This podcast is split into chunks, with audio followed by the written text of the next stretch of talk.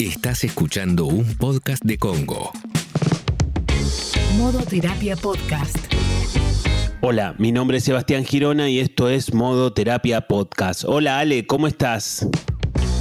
Hola Seba, ¿cómo estás? Me encanta este capítulo, me encanta que nos elijas a vos, que nos estás escuchando, porque te queremos invitar además que nos sigas en modo terapia en Spotify, que le des me gusta, que le pongas clic a la campanita, así cada vez que nosotros subimos capítulos, que te recordamos son lunes, miércoles y viernes, de hecho los viernes son consultorios, si vos tenés preguntas para Sebas, se la mandás a través del Instagram, arroba Sebastián Girona, después vos lo escuchás cuando quieras, donde quieras, pero lo importante es que sepas cuándo subimos material nuevo y hoy aquí estamos haciendo un nuevo capítulo, Sebas. Sí, tal cual, que hagan todos los deberes, ¿no, Ale? Vos le mandás todos los deberes, al principio le decís como todas las tareas. Todo, todo. Soy señorita maestra cuando empiezo. Está perfecto, está perfecto. Así, así se acuerdan y nos siguen y, seguimos sumando material a, al modo terapia y, y, seguimos sumando cosas. Y de hecho hoy sumamos otro capítulo, Ale, que tiene que ver, pensaba que estaba bueno hablar sobre algo que padecen muchas personas, que es la hipocondría. ¿Te suena, Ale, algo de esto? ¿Conoces a alguien? No, sabes que lo que me suena, eh, vos nos vas a, contar bien de qué se trata, pero yo tengo memoria de toda la vida que cuando en mi casa alguien decía, uy, me parece que, no sé, me, que tengo esto, me parece que, uy, este es más, esta es hipocondríaca, este es hipocondríaco. Como que se decía muy fácil la palabra. Y yo no sé si es algo que, che, siento que, tengo tos o que ahora, sobre todo en, en cuestión COVID, contexto COVID, eh, uno por ahí puede decir, che, no sé, me duele la garganta me pican los ojos. Ahora todo puede ser un síntoma de COVID. Y hay personas que están como obsesionadas, pero yo no sé si eso ya te define como hipocondríaco o más bien solo con un miedo que está justificado por un contexto, o ser hipocondríaco es, no sé, eh, me duele el dedo, uy, se me habrá quebrado, no sé bien qué tendrá que ver, pero entiendo, entiendo, Seba, vos nos vas a explicar, que es como una obsesión, como una especie de eh, exageración también que nos nace de adentro y que nos se puede controlar. Sí, tal cual, Ale, es exactamente como decís, es una obsesión por enfermedades que una persona no sabe si tiene, pero que en definitiva esa obsesión la hace sufrir mucho a esa persona, ¿no? Que por supuesto es a partir de los pensamientos y son de vuelta pensamientos que se presentan con categoría de certeza. O sea que si vos te, te duele el dedo y pensás que te, te, fracturaste, estás tan seguro de que te fracturaste como que de noche sale la luna y eso genera problema. Claro, el tema entonces es que el hipocondríaco la pasa mal porque en verdad cree que lo está teniendo. No es que dice, che, será no, eh, eh, se cree, ¿no? Digamos, por más que tengas una persona que te diga, no, afloja un poco, no te hagas la cabeza, viste que a veces uno, no pienses lo peor, cosas que uno le dice cuando una persona está como obsesionada con un tema, sobre todo con, con la salud, que es un tema tan importante y, frágil. Tal cual, Ale. Muchas veces también eh, aparece como esta lógica de un miedo exacerbado a padecer una enfermedad grave, en definitiva, viste, como que esto puede ser o por cosas cotidianas que te pasaron o que te están pasando en este momento, o porque en algún momento te va a pasar tal cosa y tal otra, ¿viste? Vas a tener tal enfermedad o tal otra. Por supuesto, las personas que padecen esto sufren terriblemente y estamos hablando de pensamientos. En definitiva, en el fondo estamos hablando de pensamientos. Si bien hay un mecanismo, pero estamos hablando de pensamientos. Después nos vamos a meter con ese mecanismo, pero estamos hablando de pensamientos que nos generan sufrimiento, porque viste que se sabe que lo que pensamos no es inocuo desde hace muchos años, ¿no? Que hay pensamientos que nos hacen bien y pensamientos que nos hacen mal. Tampoco se trata de que vos pienses que nunca te va a pasar nada, porque ahí tenés un optimismo irreal, que eso tampoco tampoco te lleva a ningún lado, ¿no?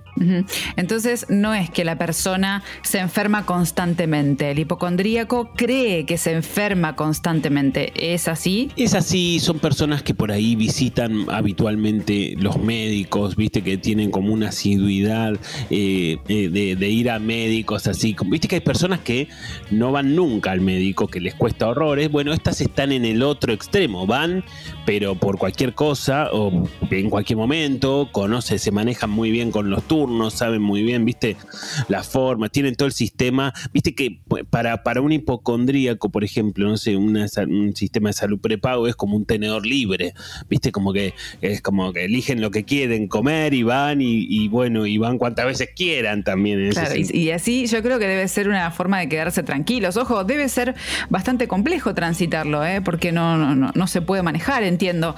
Y sabes que estoy pensando en una, en una amiga de, mi madre que yo me acuerdo que ya yo era chica, pero siempre me daba la sensación yo no sabía bien de qué se trataba la hipocondría, pero era una mujer que cada vez que iba a casa a visitar a mi mamá, ella siempre decía, no, hablaba de médicos. Era una persona que tenía en su vocabulario todo el tiempo consultorio, médico, turno, agenda, digamos, todo eso.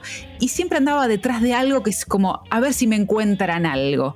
Y si encontraba un médico que le decía, no, señora, está todo bien, no vamos a hacerle ningún estudio, el médico no era buen médico, cambiaba de médico porque necesitaba que alguien le dijera lo que ella tenía. Claro, bueno, fíjate, ese, Ale, esa es una trampa que tiene nuestra cabeza, viste que hemos hablado muchas veces aplicado a distintos temas, porque es una cuestión estructural que tenemos en nuestro cerebro, que es la lógica, viste esto de que la teoría hace al dato. Muchas veces lo hablamos en modo terapia, viste que, por ejemplo, vienen y te dicen, Ale, che, ¿sabes que fulanita está embarazada? Y entonces probablemente salgas a la calle en un rato, tenés esa idea en la cabeza, esa noticia y no sé qué, ¿Qué vas a ver? ¿Qué vas a ver? Bueno, vas a ver embarazadas, vas a ver eh, mamás primerizas como vos sale paseando cochecitos, ¿no? Como cosas relacionadas con lo que te acaban de contar.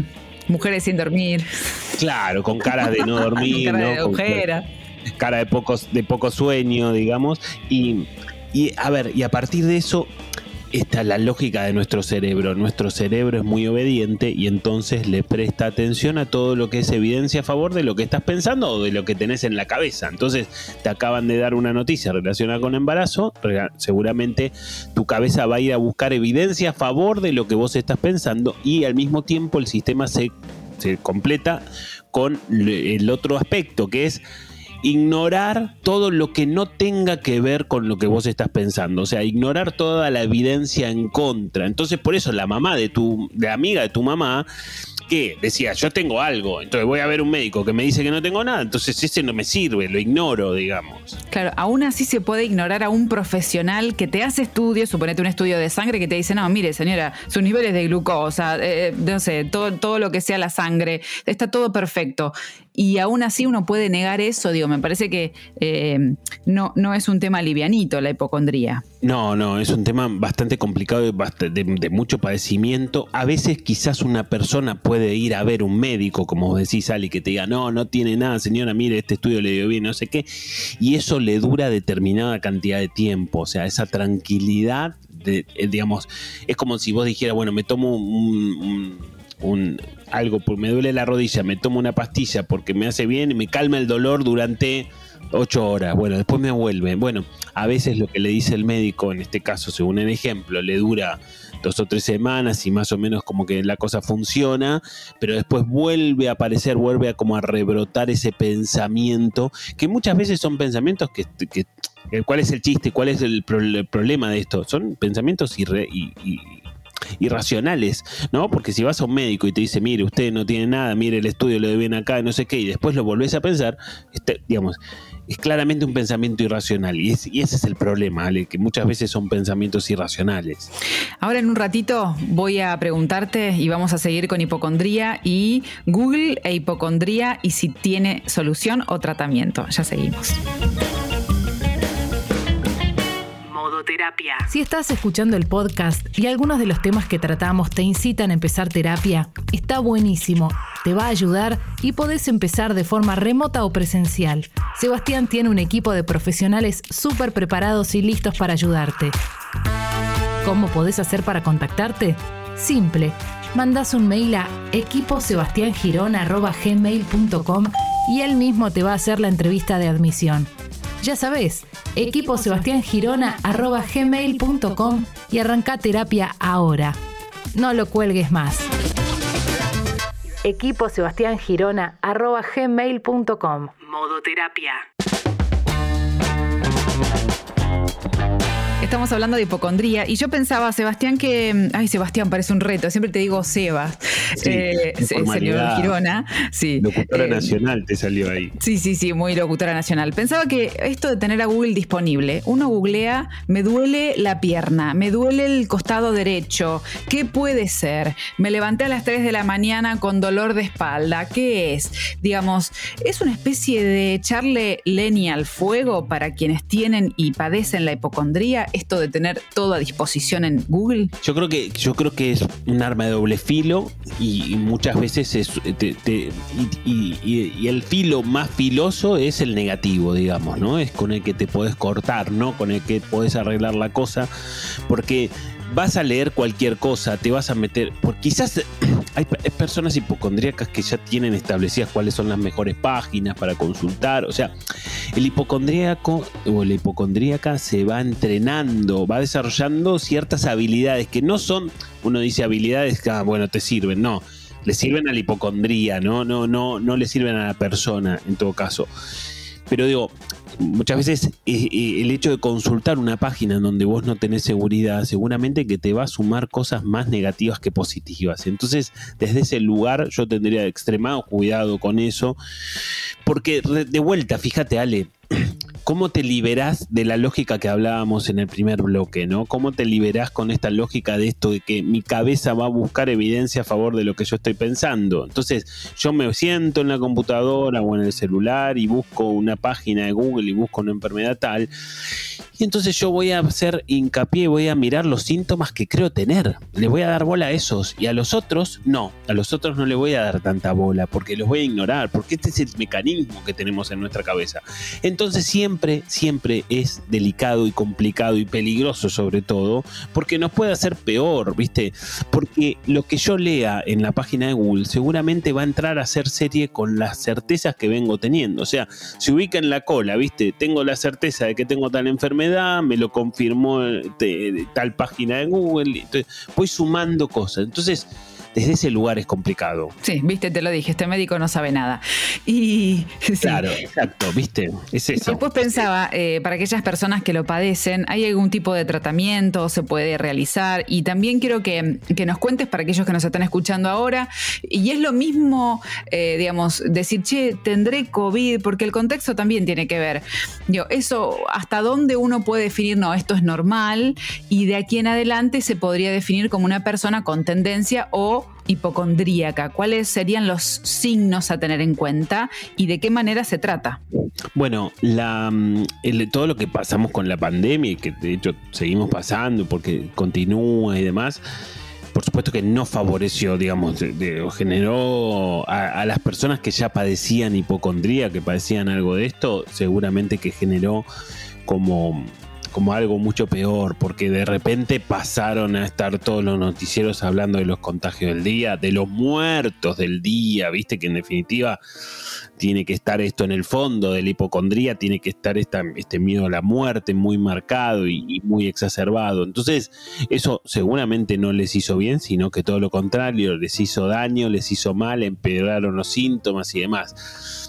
Hay, hay, hay algo que vos decís, Ale, que vos, eh, en en esto que vos estabas planteando, nos damos cuenta que una persona se empieza a tener más hipocondría o, convertirse en una hipocondría cuando desarrolla un nivel de autoobservación al detalle y minucioso sobre todo lo que le ocurre en el cuerpo. Viste que estas personas se vuelven auto hipervigilantes. Entonces, me duele un poquito el cuello porque el otro día no sé qué me pasó, entonces que vi. Entonces empiezo a monitorear el cuello todos los días, a toda hora. Y empiezo a estar atento. Y empiezo a estar y hasta- me convierto en un experto porque el martes tragaba de tal manera. El miércoles fue levemente distinto. O me estoy viendo un, un lunar acá que tengo y sabes que, mira, creció, creo que creció aproximadamente, estoy completamente seguro que creció un milímetro. Bueno, empiezan a desarrollar esta hipervigilancia que por supuesto eh, eh, los, hace sufrir profundamente, ¿eh? digamos, es algo te- te- terrible lo que estamos diciendo. Porque claro, no es que uno tiene que estar, está bien que uno esté atento al cuerpo, que, si tenés señales que vayas al médico, que no te dejes estar, esto es algo que todos los médicos lo dicen, pero es otra historia, entonces yo lo que identifico acá que vos contás es el padecimiento de esto, es el sufrimiento, es le estoy pasando mal con esto, y no es una vez al año que te ocurrió con un granito que te salió, con una verruguita que te salió, es durante todo el día o, durante todo el año constante con diferentes situaciones y, estados de tu cuerpo. Exactamente, exactamente. Es como un sistema que se arma alrededor de cualquier cosa que te pueda pasar, porque siempre tenemos, viste, que te duele el hombro tal, o que alguna cosa te puede pasar, viste, como que no, no todo el tiempo, pero te pueden, se pueden presentar en la vida cotidiana dolores o molestias y bueno, a partir de ahí el hipocondríaco hace una lectura determinada que siempre se va para el lado catastrófico, obviamente. Por supuesto. ¿Y se hereda esto se va? Mira, en algún punto Em, puede tener como una base más eh, biológica en términos de, viste, las rumiaciones o los, los aspectos ansiosos de una persona pueden tener una raíz biológica que se refuerzan o no según el ambiente en donde creciste, según los aspectos psicológicos en donde vos te creciste.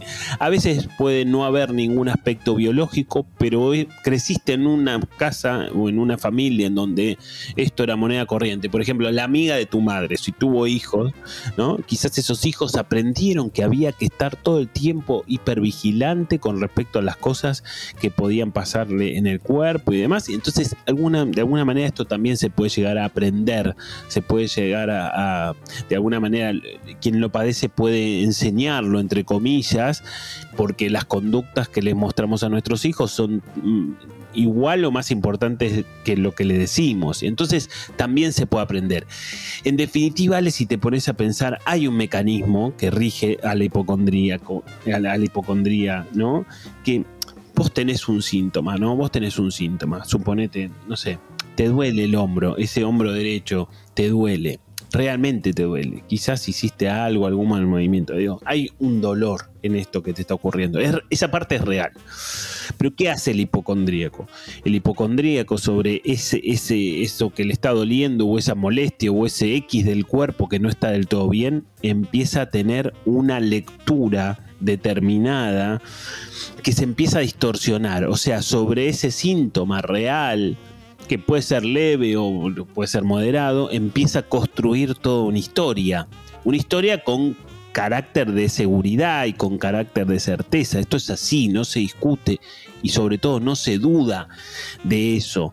Y entonces empieza a padecer a partir de ese momento, a partir de la construcción que hace sobre ese síntoma y cómo esa construcción se va distorsionando. O sea, sigue siendo en la base lo que pasa real, pero la construcción se va distorsionando con el paso del tiempo, con el desarrollo de esta hipervigilancia, bueno, con un par de situaciones que van empeorando y sobre todo también, si vos pensás una persona que hace rato que viene así, ya está entrenada, ya lo va a desarrollar. Entonces, es difícil ponerle freno, o en todo caso, es difícil solo. Muchas veces esto tiene, o esto requiere un tratamiento. Eso te voy a preguntar. ¿Tratamiento se puede abordar desde la terapia? ¿Es necesaria una medicación? Mira, en casos en, donde esto afecta muy significativamente la vida de quien lo padece, en algunos casos será hasta necesaria una medicación si no llegas a la medicación, en todo caso, por supuesto, la terapia va a ser una herramienta importante para revisar todas estas cuestiones y a veces necesitas el, famoso tratamiento combinado, que es la medicación más la terapia, en donde cada cosa potencia a la otra. Por ejemplo, la terapia genera adherencia a la medicación, entonces la terapia eh, digamos, lucha porque la persona tome la medicación como corresponde, ¿no? Para, para pensar que le hace bien y demás, para, para ver qué les, qué le sirve. Y la medicación allana el camino de la terapia, hace que podamos laburar mejor, ¿viste? Hace que no nos traemos tanto, hace que no haya tantos obstáculos en nuestro camino y que la terapia vaya para donde tiene que ir. Entonces, e-, ese es el tratamiento combinado. No siempre es necesario un tratamiento combinado, a veces solamente una terapia puede funcionar, pero si es muy significativo, entonces se requerirá de las dos cosas. Se va, buenísimo este capítulo para escucharlo, compartirlo. Siempre te invitamos a que compartas los capítulos de modoterapia y que sigas escuchándonos y que nos elijas a través de Spotify, ¿no es cierto? Sí, ojalá les haya gustado, ojalá les guste y los esperamos en el próximo modoterapia. Modoterapia.